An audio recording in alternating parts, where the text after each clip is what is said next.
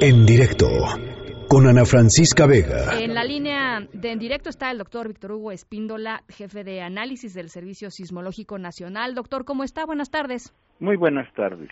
Eh, la explicación que acabo de dar no es absolutamente científica, es simplemente lo que aquí pudimos encontrar, pero sí es esto, ¿no? Si, digamos, no se, no se activó la alerta sísmica porque no se generó, digamos, una energía mayor a la que tienen los parámetros eh, el servicio sismológico. Eh, eh, es preciso así. Nada más recordar que los parámetros lo tiene determinado. El CIRES es el SASMEX, el que el que determina esos parámetros, no el Servicio Sismológico Nacional, porque cuando sus instrumentos de SASMEX detectan cierto movimiento en varias estaciones, ellos tienen esos parámetros y si no excede, por ejemplo, las amplitudes en varias estaciones, pues no no envía eh, eh ese, ese, este, digamos, la, alerta, ¿verdad? Así es.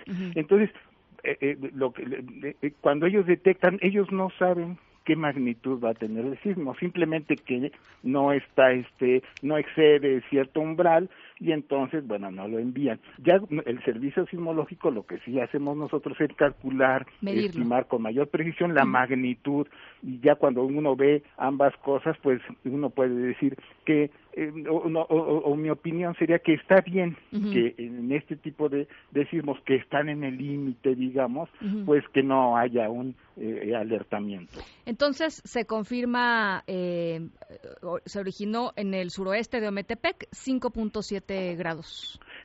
mire, fue finalmente ya una última estimación de 5.5 5.5 magnitud, sí. Y posteriormente, eh, media hora después, se registró uno de magnitud 4.7. ¿Con qué características eh, detectaron ustedes ambos sismos?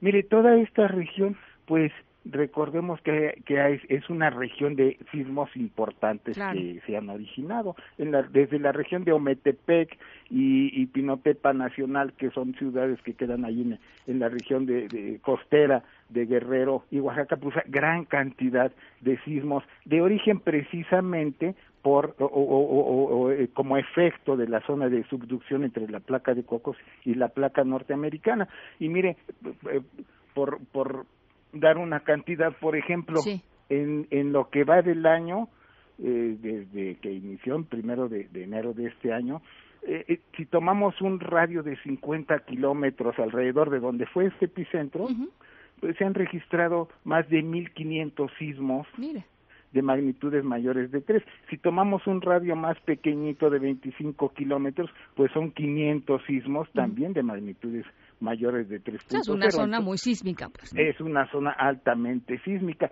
Hay por periodos que en ciertas regiones disminuye esa, esa actividad, pero pasa el tiempo y empieza a aumentar. Es algo cíclico, ¿verdad? Bien. Bueno, pues ahí está el doctor Víctor Hugo Espíndola, jefe de análisis del Servicio Sismológico Nacional. ¿Alguna otra característica de estos dos sismos que valga la pena platicarle al auditorio?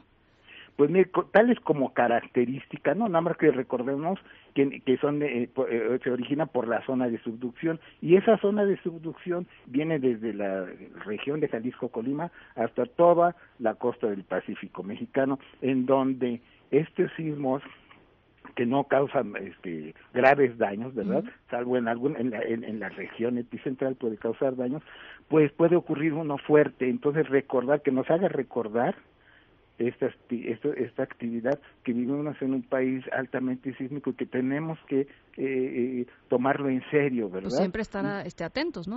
Pues sí, estar atentos exactamente y seguir las, los consejos que nos hacen las autoridades eh, de este ramo y principalmente de protección civil, ¿verdad? ¿Qué hacer antes de un sismo, durante un sismo y después de un sismo? Bien, doctor, le agradezco mucho.